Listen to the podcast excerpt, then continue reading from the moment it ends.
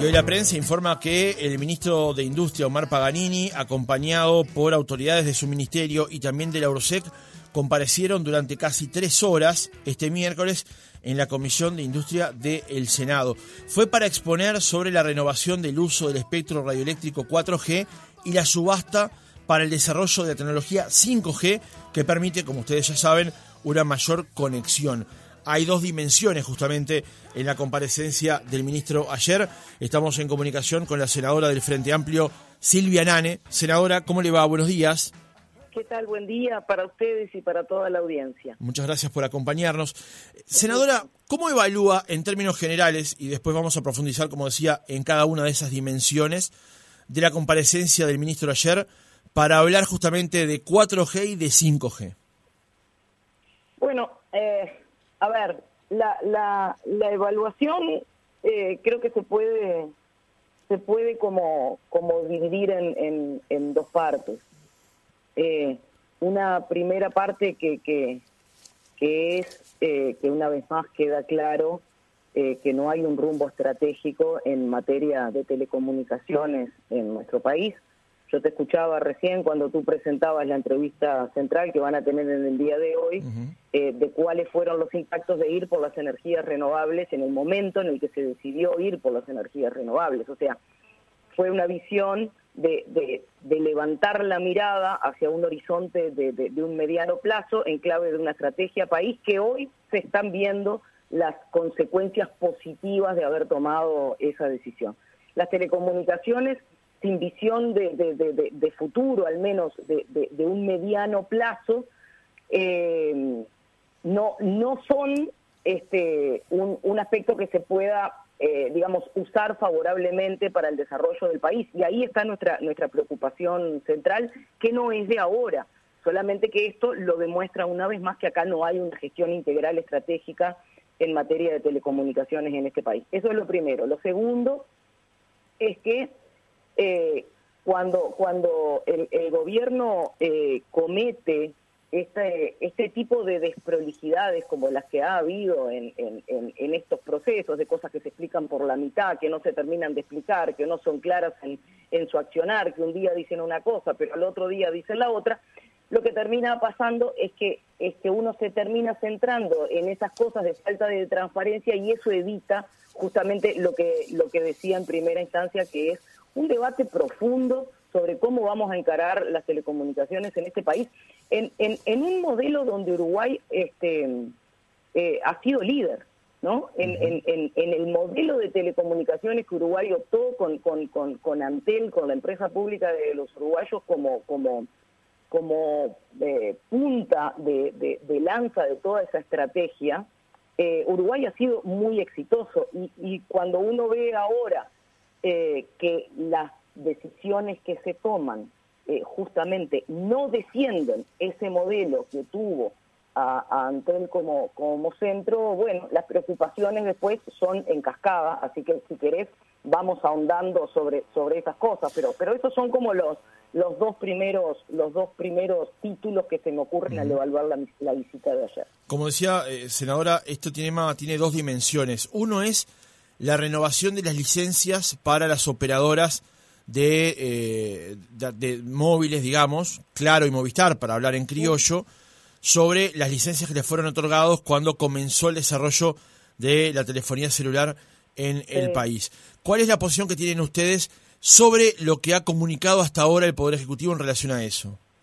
A ver, ahí hay una, una cuestión que, que eh, si me permitís, tengo, tengo que, que, que hacer una, una mm, una aclaración que quizá es un poco técnica en el contexto de esto, es técnica, digamos, es, es, este, quizá medio entreverada en, en, lo técnico tecnológico y en lo técnico administrativo, que es la, de, lo, de lo que se está hablando son de lo que habitualmente se llama las bandas medias, ¿no? Que son las, las, las bandas de espectro que van entre 1700 y 1900 kilohertz, eh, megahertz. Entonces, ¿qué, qué, qué esto siempre siempre eh, me, me, pone en, en, la duda de que cuando uno habla de kilohertz, megahertz, banda, no sé qué, alguien del otro lado entiende de lo que estamos hablando. Este, la, la, el, el, espectro radioeléctrico tiene bandas bajas, bandas medias y bandas altas. y el espectro eh, radioeléctrico y electromagnético está, por decirlo de alguna manera, encima de nuestras cabezas y tiene, por, también por decirlo de alguna manera, los mismos límites territoriales que tiene nuestro país. Por lo cual, lo primero que tengo que decir respecto a esto es que lo que primero que hay que entender es que el espacio radioeléctrico, el espectro radioeléctrico que está arriba de Uruguay, es un recurso natural que debe ser gestionado en clave de soberanía. E, eso, eso es un aspecto importante, porque no estamos discutiendo esto porque sí. Esto es lo mismo que cuando uno regula el, de repente el uso de un recurso natural como puede ser el agua, como puede ser la energía del viento, reitero, para traerlo a una cosa que sea como un poco, un poco más terrenal. O sea que estamos hablando en, en definitiva de, de, un aspecto de, de gestión de un espacio soberano de Uruguay. Entonces, ¿qué decíamos? Al principio de la, de la telefonía celular, cuando solamente mandábamos SMS y, hablábamos, eh, las, se, podían usar las bandas de frecuencia más bajas, que son las que tienen mayor penetración y las que tienen mayor distribución. Esto que quiere decir que para ir de un punto de comunicación a otro punto de comunicación necesito menos radio base, eso quiere decir la distribución, y cuando hablo de la penetración quiero decir que entran fácilmente a nuestras viviendas porque son las bandas que mejor traspasan los muros. En, términos muy, muy, muy básicos. Esas bandas bajas eh, quedaron ahí al inicio de la telefonía celular eh, cuando, cuando recién inició todo esto y estaban distribuidas entre Antel y Movistar. Cuando se asignaron las bandas medias, que son las que están por encima, que tienen menos penetración, porque están más altos y necesitan radiobases más potentes para ir de un punto a otro punto, por lo cual requieren mayor inversión en infraestructura, en ese momento, y para no desestabilizar el mercado, lo que se hizo es que algunas que estaban en la banda media, que creo que era la 1900, se, se canjeó digamos, para no alterar el mercado, por la banda baja de 850 y eso fue lo que se le asignó a Movistar. Eso es un poco la historia rápida del problema. ¿A qué estamos enfrentados ahora? Que hay un decreto del Poder Ejecutivo para la asignación justamente de esas bandas medias, reitero, en, en, un contexto de que, de que el Estado a través de su política de telecomunicaciones asigna un pedazo de espacio soberano que es del país y que lo asigna en función de lo que quiere hacer con ese espacio, eh, el, artículo este, de, ese decreto del Poder Ejecutivo especifica, según el ministro de una forma clara, pero cuando uno lo lee no queda claro, el valor de ese, de ese espectro medio, reitero, de las bandas 1700, 1800, 1900, y le dice, bueno, renovamos automáticamente por el mismo precio. Sí, el, artículo que hace referencia usted, senadora, es el artículo sexto de ese decreto, que es el 377 del 2022, que dice, las empresas cuya renovación sea autorizada abonarán a la Unidad Reguladora de Servicios de Comunicación URSEC por la utilización del espectro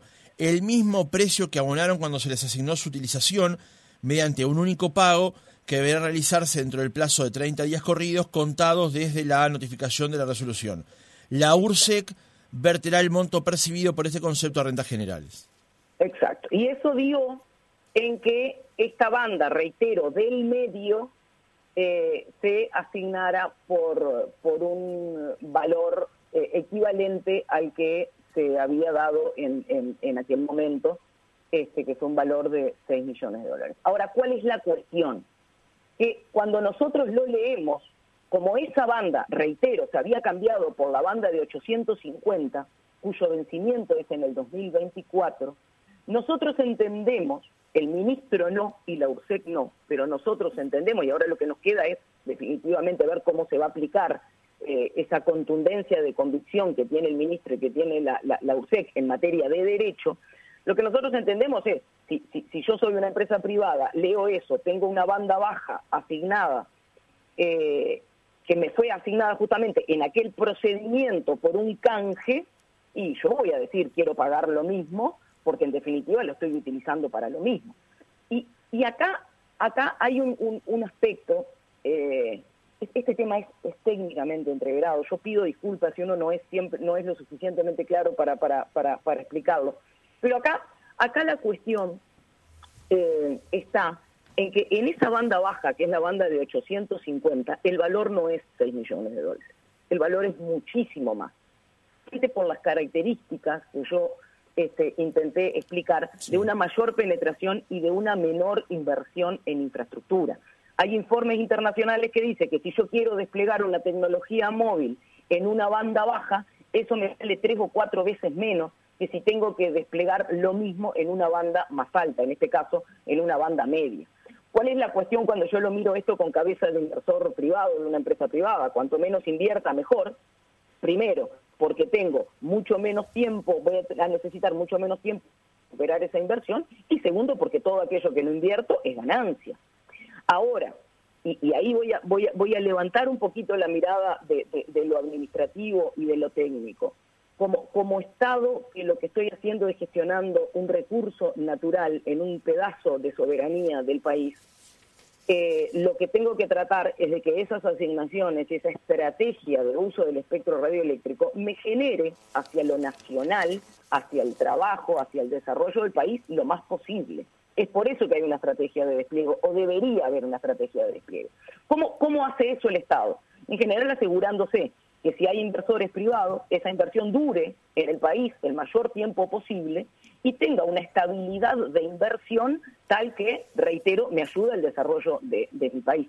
Esto no es lo que está pasando, porque yo acá lo que estoy haciendo es dándole a los privados la opción de invertir mucho menos.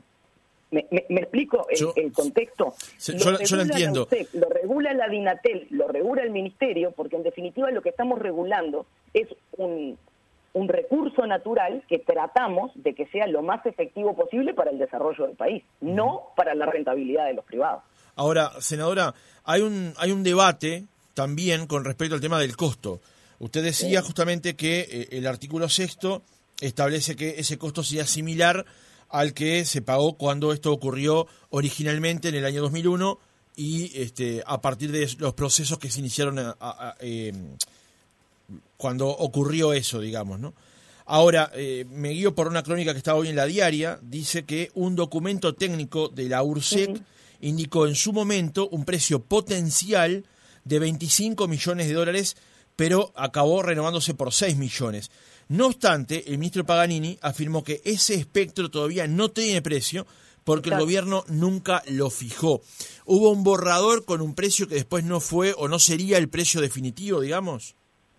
Bueno, sí, aparentemente este, ahí hay un tema administrativo que es muy grave, este, que, nosotros vamos a hacer algunos pedidos de informes para lograr entender qué fue lo que pasó con la alteración de un documento público como es un expediente. Pero más allá de un trámite eh, administrativo, el tema justamente eh, radica en que el precio este, por el cual se, renovó, y en eso que yo decía, en esa falta de transparencia, de la comprensión en la lectura del, decreto y la falta de, transparencia en esto, de que hay una alteración de un documento público, eh, inhibe el, resto del, debate o complejiza de alguna manera el, el, resto del debate. ¿Qué es lo que, lo, que, lo que yo trataba de explicarte recién? La banda 850, que es una banda baja, vale mucho más que una banda media. ¿Y por qué es, bastante más lógico el precio de 25 y no el precio de 6? Porque hubo una subasta, acá mismo en Uruguay en el 2017, de la banda de 700 MHz, que también es una banda baja, es de hecho la de más abajo de la 850, donde en, en, en esa subasta se subastó a razón de un millón de dólares el megahertz, por lo cual si yo tengo 25 MHz para repartir es mucho más cercano a 25 que a 6. Pero ahí es donde está el meollo de la, de la, de la cuestión en la que el ministro dice, la banda de 850 no tiene precio, seguimos estudiando cuál es el precio, de hecho hay un informe de la USEC este, que tiene la USEC en solicitud del ministerio de marzo, según nos dicen, para justamente llegar al valor de la banda 850 cuyo vencimiento es en el 2024, pero después tenemos el decreto que dice que Movistar podría llegar a reclamar el uso de la banda 850 al precio de la banda media. Esa es la cuestión.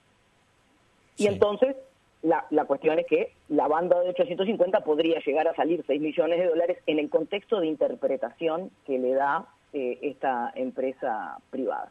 Entonces, esto el ministro dice, es clarísimo que la 850 no tiene precio, pero a partir de un informe que entra y sale de un expediente, resulta que sí tenía precio. Por lo cual podría llegar a haber un reclamo en ese sentido, además, reitero, de la falta de claridad de eh, este artículo del decreto que estábamos, que estábamos hablando. Eh, es es eh, una pena que un debate tan importante para el presente y para el futuro de Uruguay quede encharcado en, en, estas cuestiones de falta de, de, transparencia, en esta cuestión de injerencia de, actores este, externos por todos lados y, que no nos permitan levantar la mirada y entender que, las telecomunicaciones en este, en este país son un factor estratégico. Y ahí, si querés, nos vamos al 5G famoso. Sí, ahí, ahí como decía, esto tiene dos dimensiones, la comparecencia. La primera de 4G, me quedan algunas preguntas, pero como usted dice, es un poco complejo tal vez de abordar en una entrevista telefónica y con poco tiempo. Eh, pero pasemos al tema del 5G porque allí hay otro debate eh, con respecto a la subasta que va a llevar adelante el Poder Ejecutivo sobre esta tecnología y los recursos que impusieron sobre el tema claro y dedicado. ¿Qué lectura hace sobre el proceso que se ha dado justamente sobre la tecnología 5G? De nuevo, este, un, un, proceso de comunicaciones que van y que vienen, recursos que van y que vienen, acusaciones de un lado y del otro, que de nuevo no permiten dar el, el, debate en, en, profundidad y que, y, que, y que no permiten eh, en ese marco entender por qué Antel, que tiene todo para, levantar un botón y poner sus radiobases a funcionar eh, en, tecnología 5G, todavía no lo hizo. Eh, nosotros hemos venido reclamando la estrategia de telecomunicaciones. La primera vez que reclamamos cuál era la estrategia de, telecomunicaciones en este país, hace un año y pico, el presidente de Antel salió a mostrar un modem y dijo que la estrategia de Antel era cambiar los modems. A partir de, esas idas y, unidas, cuando reclamamos cuál era la estrategia de visión de futuro de, Antel, en principio nos dijeron que iban a, a tirar Vera TV a la basura, después convirtieron Vera TV en Antel TV y resulta que ahora Antel TV en un convenio con, con Star Plus es la mejor idea del, mundo según el presidente de Antel, cosa que este, nosotros compartimos ese, pragmatismo de que cuando uno se equivoca tiene que, hacer lo posible por subsanar ese error e ir para adelante y evidentemente los contenidos era, era un aspecto fundamental en ir para adelante, por suerte revirtieron ese error. Pero ese mismo pragmatismo no, no se vio en el, en tendido de, de 5G. Antel hizo todo lo posible, o está haciendo todo lo posible por esperar que los privados se le pongan en la misma línea de partida para partir en la carrera del 5G. Y eso es muy peligroso. Eso es muy peligroso estratégicamente para, para Antel en, en, en, este mundo este, que cada vez va, va más rápido y que todo lo que uno se pueda anticipar este, es, es bueno. Y acá tenemos que recordar que lo que es bueno para Antel es bueno para el Uruguay y vaya si tenemos pruebas este, en, en esa materia. de todas maneras, senadora, en el caso de que Antel ya estuviera pronta, de todas maneras el Poder Ejecutivo como regulador tiene que poner condiciones para que los privados que ya están en el mercado eventualmente puedan operar. Sin duda alguna, y eso es parte justamente de la estrategia de asignación del espectro, pero son, digamos, por decirlo de alguna manera, dos ventanillas separadas, ¿no? Antel podía picar en punta perfectamente, Antel tiene todas sus radiobases, gran parte de sus radiobases en una tecnología que se llama 5G Ready, o sea que están prontas para, para, para 5G. A ver, voy a tratar de explicarlo eh, eh, rápido y, fácil. Las, las radiobases eh, se, prenden en esa, en esa modalidad y, después es el celular el que define en qué banda se, se conecta según la posibilidad justamente del celular. O sea que a Antel no le cuesta nada en infraestructura, no le costaba nada salir en, en, en punta con el 5G. Y estoy completamente de acuerdo y después hay hay que adecuar el mercado. Y acá es donde viene la subasta. Pero fíjate que el Poder Ejecutivo hace una subasta donde en el pliego no tiene como condición el despliegue de 5G, porque el, el, el pliego lo que dice en las, en las condiciones que pone para, para, el, para quienes se presenten, para evaluar luego su desempeño, les pide 70 radiobases 4G o 5G en 12 meses en todo el territorio nacional. Les pide dos radiobases a los siguientes 24 meses por en, en el territorio, no en Montevideo, y a los próximos 36 en todo el país. Entonces, lo que está pidiendo es que desplieguen 4G o 5G. O sea que no es una subasta solamente de 5G, porque no me están desplegando infraestructura de 5G, no, les, no se los estoy exigiendo. Y ahí es donde esto se mezcla, el, cuando yo empecé a hablar de, de, de cómo estamos manejando estratégicamente este aspecto. Quiero asegurar inversiones de 5G, porque sé que son más caras, porque necesito más radiobases, porque sé que eso va a hacer que los privados estén durante más tiempo generando empleo, generando este, rentabilidad en nuestro país, o les estoy dando la opción de que desplieguen lo que puedan. ¿Cuál es mi estrategia país?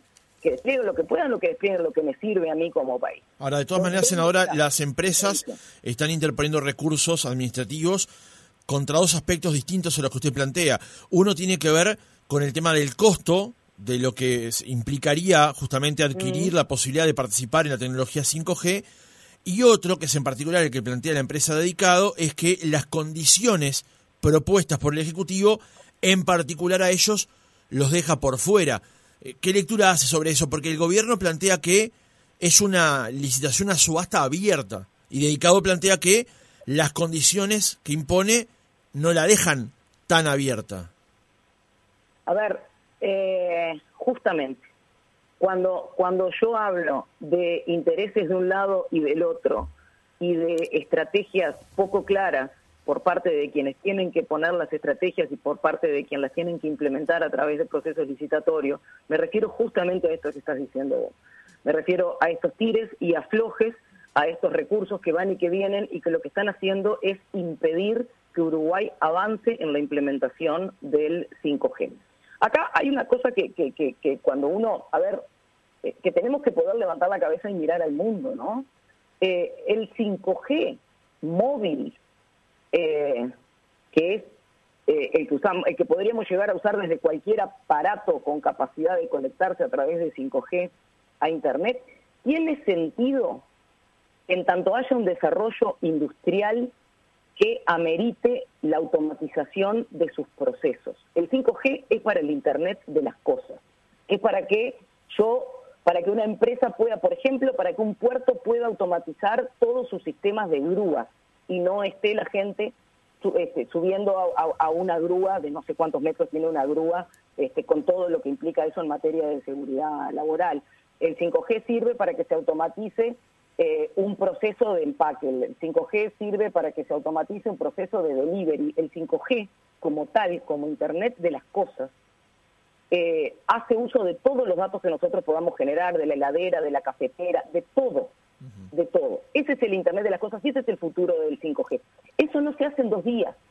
Por más que la licitación salga el lunes, eso no empieza a dejar rentabilidad a las empresas pasado mañana, porque se necesita de un mercado que demande esa tecnología. Eso es así. ¿Cuál es el, meollo de qué es lo que puede dar eh, rápidamente un retorno? Es lo que se llama el Internet por punto fijo, o sea, el 5G al hogar.